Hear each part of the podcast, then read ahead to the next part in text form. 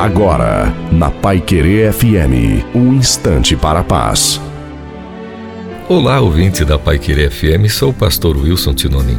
Como bem sabemos na Bíblia, Deus enviou Moisés para falar com o imponente Faraó sobre a libertação de um povo. Mas por diversas vezes Deus endureceu o coração de Faraó, não permitindo a saída do povo de Israel, e isso provocou a vinda de dez pragas. Afinal, o que Deus quis mostrar a toda a humanidade através de Faraó?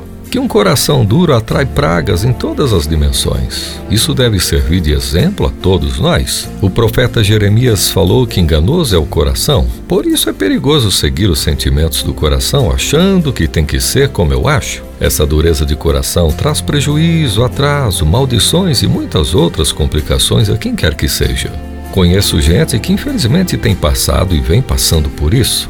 Então, as lições do velho Faraó devem ser vistas com cuidado para que não se repitam em nós. Que nosso coração seja amolecido ao amor, simplicidade e humildade. Só assim nenhum mal nos sucederá e nenhuma praga chegará em nossa vida. Lembre-se: obedecer é melhor que sacrificar.